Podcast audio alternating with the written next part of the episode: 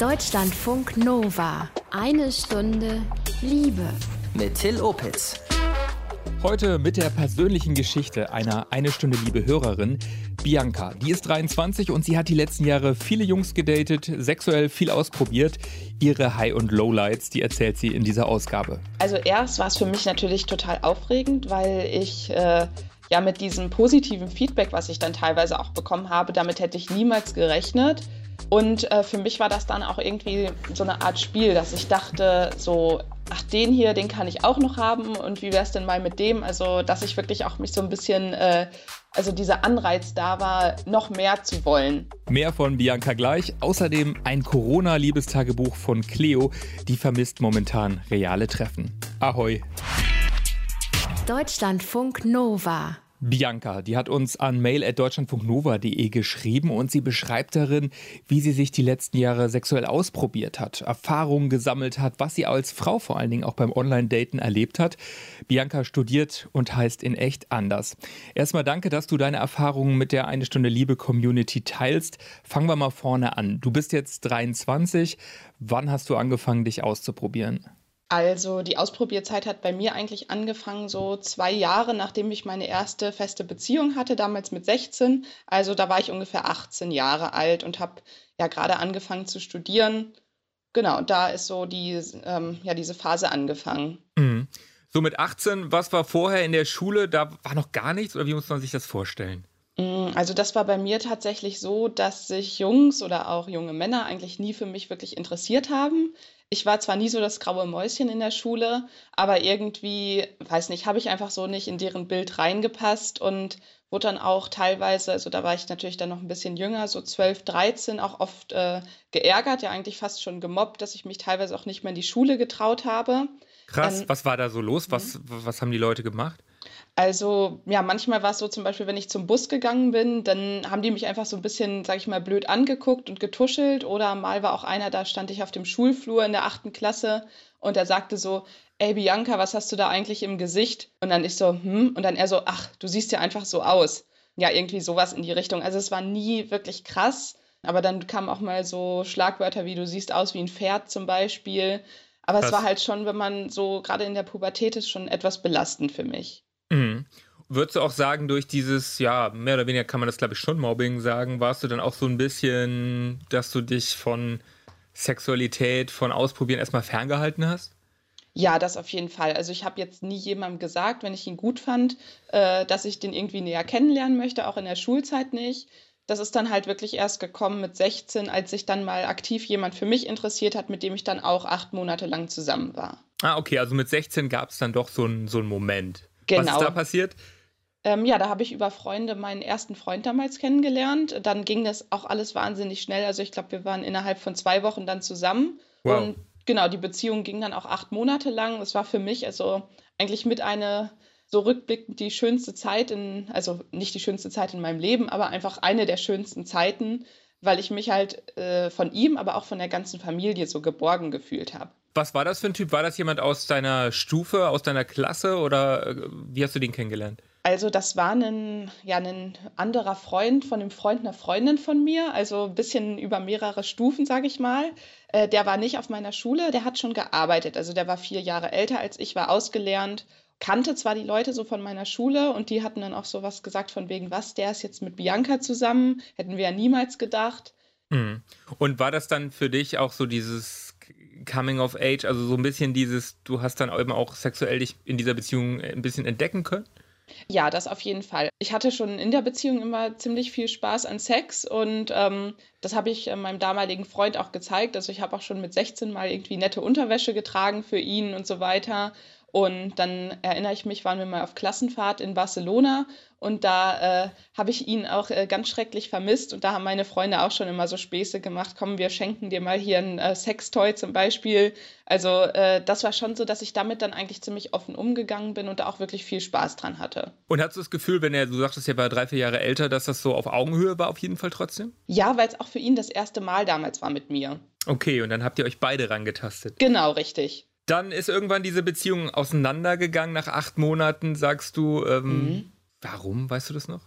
Ja, also wir waren auf einem Familienwochenende und dann kamen wir nach Hause sonntags, äh, nachmittags und dann meinte er so, ja, ich habe keine Gefühle mehr für dich. Und dann ist für meins Ich natürlich erstmal total eine Welt zusammengebrochen, weil so mein ganzer, irgendwie der war für mich so die Sonne in der Zeit, wo ich so die ganze Zeit rumgeschwirrt äh, bin. Mhm. Ja, meine Freunde hatte ich dann auch in der Zeit etwas vernachlässigt. Da hatte ich dann auch Angst vor, dass ich die irgendwie nicht wieder zurückbekomme. Das heißt, ja. du hast dich so sehr in diese Beziehung gestürzt und das andere mhm. war dann so ein bisschen Klassiker eigentlich, ne? Hat man erst genau, schleifen lassen. Ab, genau, absoluter Klassiker, weil ich halt einfach so geflasht davon war, dass jetzt endlich sich mal einer für mich interessiert, dass ich dem natürlich auch irgendwie das so voll mitnehmen wollte. Wie lange hast du gebraucht, um darüber wegzukommen? Also das war so im Oktober 2013, würde ich sagen, oder im November. Ich habe tatsächlich, also bis Januar war ich wirklich todtraurig. Also ich bin auch nicht mehr in die Schule gegangen, gar nichts, war nur noch zu Hause. Meine Eltern waren, für die war das aber in Ordnung, weil die wussten, so meine Noten stimmten und das passte auch eigentlich alles weiterhin. Die wollten einfach nur, dass es mir gut geht. Ja, und dann habe ich irgendwann gemerkt, so, oh, es gibt ja noch andere. Und ich bin jetzt eigentlich gar nicht äh, so hässlich in Anführungsstrichen, wie mich andere in der Schule immer dargestellt haben. Von daher hat es dann irgendwann einfach Klick gemacht. Dann dachte ich so, das Leben geht weiter. Und das Leben ist weitergegangen. Mit Abi und jeder Menge Dates. Über ihre Datingjahre rede ich gleich mit einer Stunde Liebe Hörerin Bianca.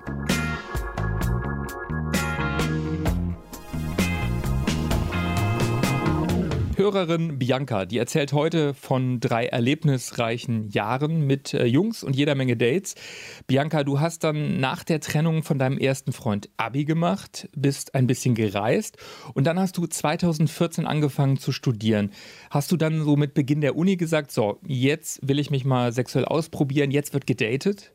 Genau, ich habe mir dann, ähm, ich war ja dann immer noch 17, äh, ich habe mir dann mal Tinder runtergeladen Vielleicht äh, ganz kurz, du hast eine äh, ne, ne, ne Klasse übersprungen oder so, dass du so jung. Genau, richtig. Ja, die ja. erste und zweite. Und genau, ich hatte dann halt mit 17 Abi gemacht und dann äh, Tinder und Lavu und sowas runtergeladen und da mal auch äh, jemanden kennengelernt. Aber da war das mit dem Ausprobieren, es war noch sehr verhalten. Ich habe da noch im Elternhaus gewohnt und bin dann ja 2015 erst bei meinen Eltern ausgezogen und dann äh, ging quasi so diese starke Dating-Phase los. Da warst du dann noch 18? Genau, da war ich 18. Dann konnte ich auch mit dem Auto überall hinfahren, wo ich wollte. Und dann, genau, dann ging es halt los. Was war so das Ziel? Erstmal gucken oder sich selber entdecken, Bestätigung? Was war so die mhm. Idee? Also erst war es für mich natürlich total aufregend, weil ich äh, ja mit diesem positiven Feedback, was ich dann teilweise auch bekommen habe, damit hätte ich niemals gerechnet. Ja, weil ich das einfach nicht kannte und weil halt durch meinen ersten Freund ich dachte, das ist natürlich der Einzige, der mich jemals lieben wird und so weiter, wie man das halt dann so denkt in der Zeit. Krass, und ja. ich habe einfach dieses positive Feedback, also diese Bestätigung total genossen. Und äh, für mich war das dann auch irgendwie so eine Art Spiel, dass ich dachte, so, ach, den hier, den kann ich auch noch haben und wie wäre es denn mal mit dem? Also, dass ich wirklich auch mich so ein bisschen äh, also dieser Anreiz da war, noch mehr zu wollen. Mhm. War das mehr so, du willst einfach mal gucken, wer alles auf dich reagiert oder mhm. wer mit dir auch in die Kiste steigt? Ging es mehr um das Sexuelle? Ging es mehr um das Leute kennenlernen? Also es ging tatsächlich eher darum, wer tatsächlich was mit mir anfangen würde. Sind jetzt ganz wenige dabei, wo ich sagen würde, mit denen bin ich auch noch befreundet. Und war das dann meistens immer nur so eine einmalige Kiste oder war das dann auch, dass ihr euch mehrfach getroffen habt, vielleicht das auch über ein paar Wochen oder mhm. Monate ging? Es war tatsächlich mehr, dass es über ein paar Wochen teilweise ging oder auch mal, sage ich mal, über zwei oder drei Wochen und dann mehrmals in der Woche. Das war aber eher wirklich selten, dass es mal nur für eine Nacht war. Also das habe ich eigentlich nie gerne gemacht. Ähm, meistens habe ich die Leute dann wirklich so erstmal kennengelernt, weil für mich muss auch so, also ich kann das nicht, dass ich sage, ich finde den jetzt geil. Also das Ziel, dass es eine Beziehung werden kann, war auf jeden Fall dabei. Es waren auch ein paar Kandidaten dabei, wo ich sagen würde, mit denen hätte ich mir eine Beziehung vorstellen können, zumindest in, für den Moment dann. Aber das hat halt wirklich also lange gedauert, ja, drei Jahre nach dieser, also als diese Dating-Phase dann begann, dass ich dann auch wirklich einen Freund äh, kennengelernt habe. Was hast du in dieser Zeit über dich rausbekommen? Erstmal habe ich rausgefunden, dass all das, was mir, sage ich mal, in der Schule immer äh, eingetrichtert worden bin, also das, was ich gesagt hatte mit dem Mobbing und dass äh, irgendwie keiner was von mir möchte und so weiter, dass das nicht stimmt und auch irgendwie, dass ich so von meinem eigenen Glück der Schmied bin. Also dass man halt sich selbst braucht, um glücklich zu werden erstmal und alles, was dann dazukommt, das gewisse es etwas ist oder das gewisse Extra.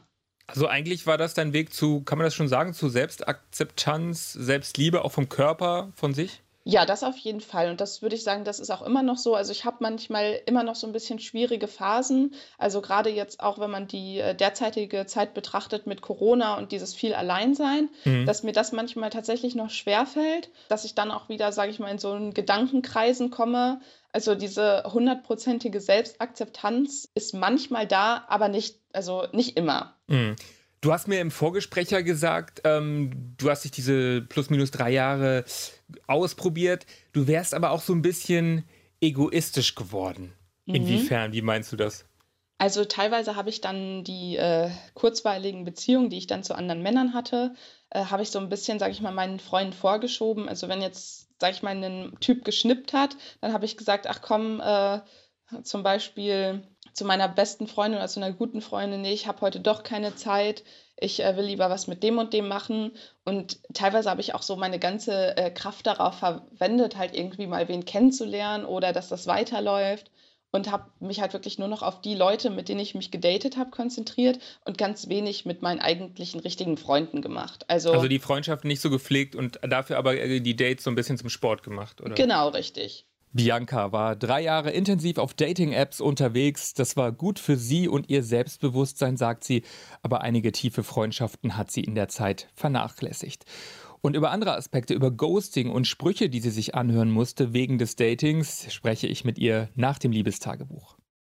Kurzer Break, bevor es mit Bianca weitergeht, ist Zeit für Cleo und das Liebestagebuch. Cleo ist Mitte 20, schon viele Jahre in einer Beziehung mit ihrem Freund Roman. Die beiden leben in einer offenen Beziehung. Eigentlich, muss man sagen, in Corona-Zeiten ist so ein Date nebenher ja nicht so einfach. Dafür verbringt Cleo jetzt viel Zeit mit ihrem Freund und wie sie das gerade alles so erlebt, erzählt sie euch jetzt im Liebestagebuch. Dating in Zeiten von Social Distancing steht für mich überhaupt nicht im Raum gerade. Das findet in meinem Leben einfach nicht statt. Neue Leute kennenlernen, Online-Dating-Apps jetzt benutzen und sich dann doch nicht mit den Menschen treffen können, würde mich nur frustrieren. Deshalb lasse ich das sein. Was für mich gerade sowieso sehr äh, zeit- und raumeinnehmend ist, ist die Pflege meiner Beziehung. Die Beziehung und die auch wirkliche Partnerschaft, die ich mit Roman habe, die scheint zumindest innerhalb der ersten Wochen jetzt, wo wir auch beide im Homeoffice sind und es scheint eigentlich der Beziehung total gut zu tun. Was uns vorher wohl nicht so bewusst war, war, äh, dass der Alltag, den wir eigentlich teilen, tatsächlich relativ wenig Zeit umfasst. Also sich dann so morgens sehen, kurz vor der Arbeit und dann abends. Aber da genau das halt gerade alles wegfällt und wir einfach natürlicherweise Zeit äh, zu zweit verbringen, ja, Mahlzeiten zusammen einnehmen, all das fördert ein Austausch oder eine Intensität eines Austauschs, die wir schon länger nicht mehr hatten, offenbar.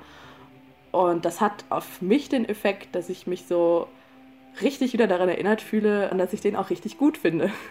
Wir haben auch mehr Sex miteinander, auch einfach weil wir die Zeit haben und die Kaffeepause am Nachmittag äh, eben auch einfach mal dafür nutzen können, dass gerade Sonne auf dem Bett steht und äh, wir Lust aufeinander haben und ähm, von daher ist das eigentlich ein für mich und für Roman sehr schöner Aspekt dieser gezwungenen Pause im Sozialleben.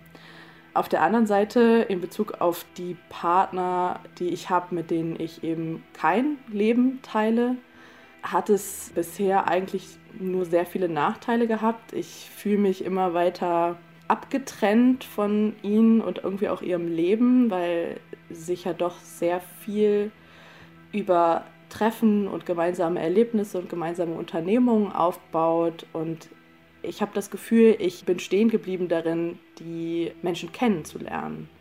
Dazu kommt natürlich, dass auch der Sex mit den Leuten fehlt und ich das auch vermisse und mir das auch nicht so ganz leicht fällt, aus nicht eigener Entscheidung jetzt sozusagen monogam zu sein. Auf der anderen Seite diese ganzen Empfehlungen aller, ja, dann äh, probiert doch mal Sex mit der Webcam und äh, Bilder hin und her schicken und Sexting. Das ist ja alles schön und gut, aber es gibt auch einfach viele Leute, für die das keine Option ist, weil sie das schräg finden oder weil sie das nicht wollen. Und ich habe auch irgendwie da ehrlicherweise gerade gar keine große Lust, mich mit auseinanderzusetzen, mit jetzt irgendwelchen exotischen Wegen, wie man äh, doch voreinander ähm, masturbieren kann. Was mich viel mehr bedrückt ist, dass sowohl ich als auch die Leute, die ich ja auch mag, Sorgen haben.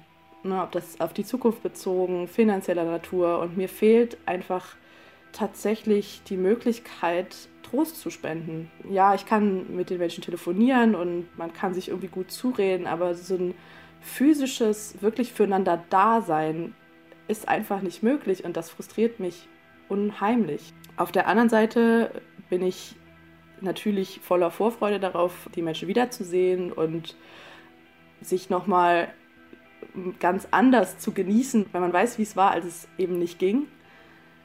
Aber die Ungewissheit, wann das wirklich dann der Fall sein wird und in welchem Rahmen, dämpft das Ganze eigentlich ziemlich gewaltig. Danke, Cleo, fürs Teilen, auch wenn es gerade mal nicht so schön ist. Cleo und ihr Freund Roman heißen im echten Leben anders.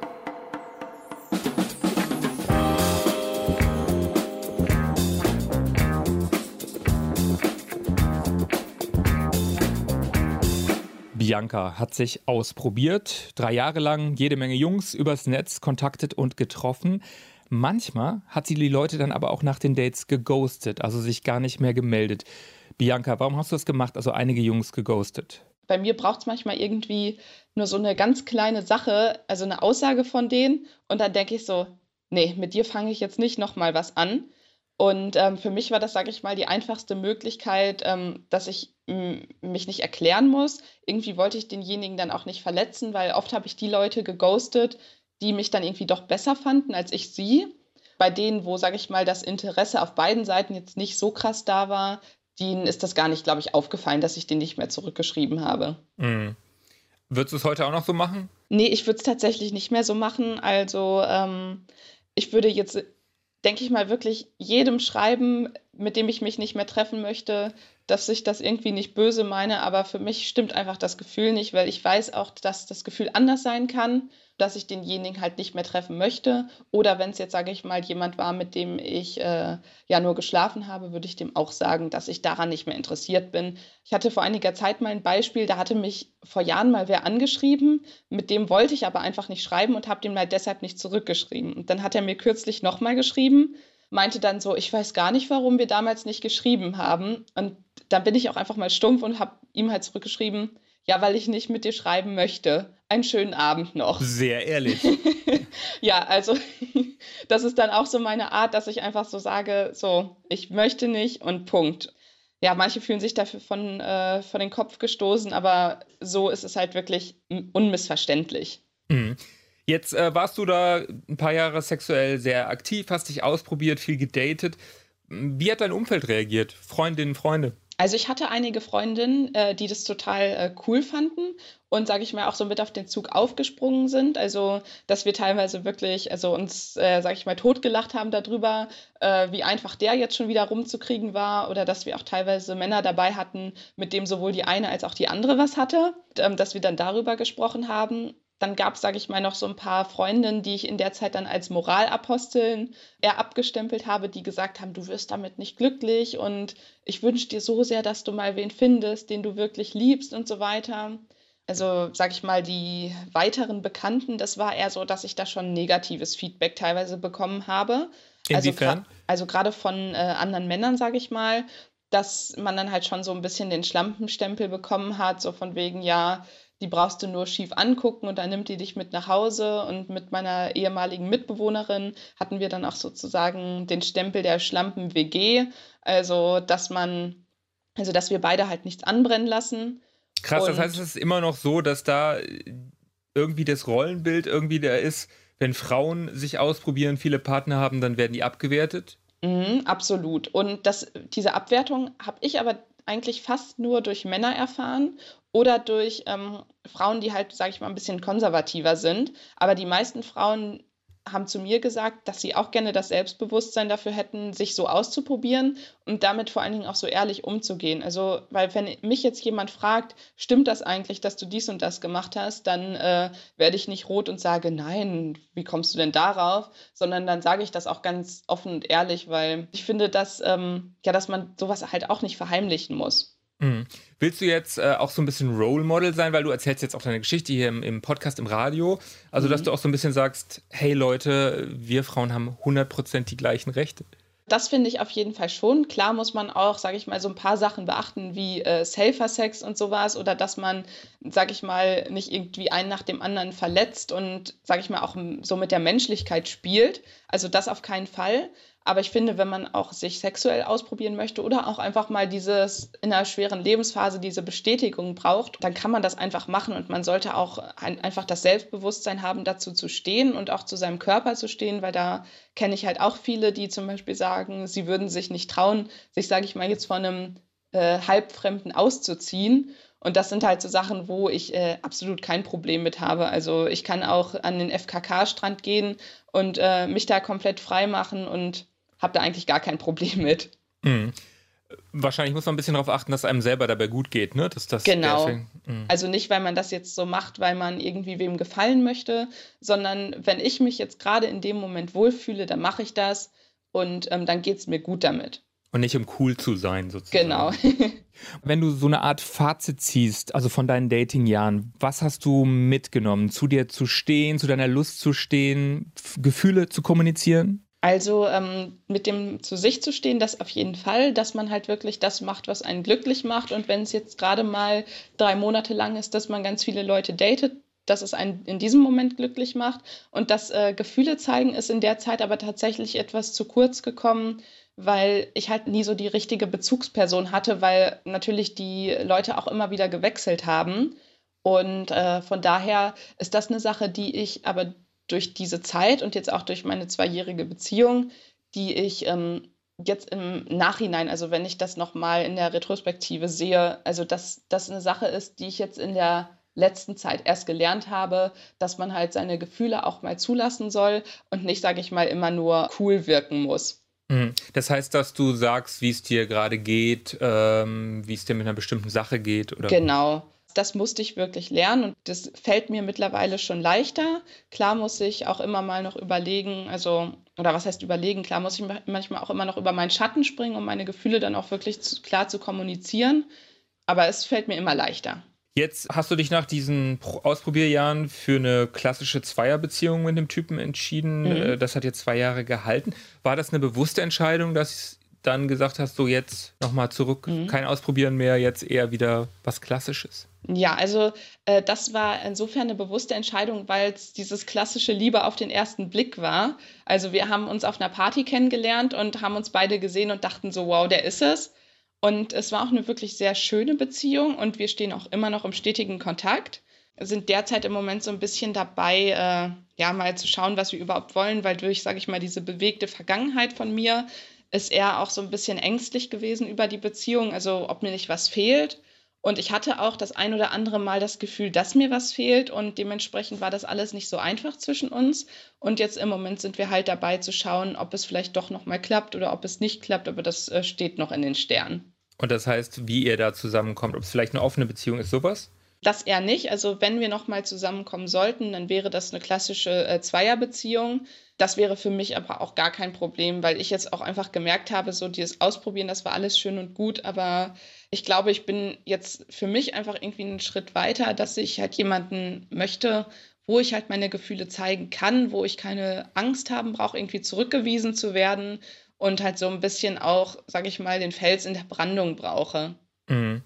Gibt es ja noch was, wo du sagst, boah, das finde ich noch im Punkto Sexualität, meinem Weg spannend, das, das, das möchte ich noch rausfinden? Was weiß ich, man kann ja sagen, ich möchte mal was mit einer Frau ausprobieren oder irgendwas, wo du sagst, da möchte ich schon noch in den nächsten Jahren gucken? Ja, also ähm, sage ich mal in meiner Ausprobierphase, also Sex mit Frauen hatte ich nicht, aber schon mal so äh, rumgeknutscht und angefasst und so weiter oder auch, dass sich mal sowas angebahnt hat, dass man irgendwie mal einen Dreier hat mit einem Mann und einer anderen Frau. Äh, es ist aber, sage ich mal, nie zum Vollzug gekommen. Im Moment ist das Bedürfnis nicht da und ich weiß auch nicht, ob das nochmal wiederkommt. Das ergibt sich, glaube ich, mit der Zeit. Aber jetzt in dem Moment würde ich sagen, dass es nicht das ist, was ich brauche. Und hast du schon eine Idee, so, weil du hast ja eben schon so gesagt hast, du wünschst dir jetzt doch auch so ein Fels in der Brandung eventuell, mhm. was so dein Modell mittellangfristig sein könnte, dein Beziehungsmodell, wenn man so will?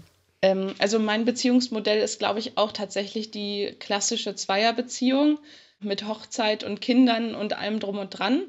Äh, nicht einfach, weil ähm, mir das von zu Hause vorgelebt worden ist. Also meine Eltern sind auch schon seit mehreren Jahren getrennt, sondern weil ich das einfach, äh, ja, das gefällt mir einfach, muss ich sagen. So rein subjektiv. Also das gefällt mir einfach, wenn ich in die Zukunft schaue und das sieht so aus, dann ist es das, äh, womit ich denke, dass ich glücklich bin. Mhm. Aber du möchtest die Ausprobierjahre auf keinen Fall missen. Auf keinen Fall. Also, wenn ich jetzt die Zeit zurückdrehen könnte, dann würde ich vielleicht sogar noch mehr mitnehmen, tatsächlich. Vielleicht den einen oder anderen austauschen, der hätte wirklich nicht sein gemusst. Aber im Großen und Ganzen ähm, bin ich froh darüber, wie es gelaufen ist. Bianca, ganz lieben Dank, dass du in eine Stunde Liebe deine Geschichte geteilt hast, deine Ausprobierzeit geteilt hast. Ja, gern. Und das Gespräch mit Bianca habe ich diese Woche aufgezeichnet. Biancas Namen haben wir für diese Folge geändert. Und wo wir bei Female Empowerment sind, Shanli Anwar und ich haben beim Podcast Festival in Hamburg eine Sendung über offene Beziehungen und weibliche Lust aufgezeichnet. Unter anderem mit Katja Lewiner, Autorin des Buchs Sie hat Bock. In dieser Folge hinterfragt Katja Lewiner die monogame Zweierbeziehung.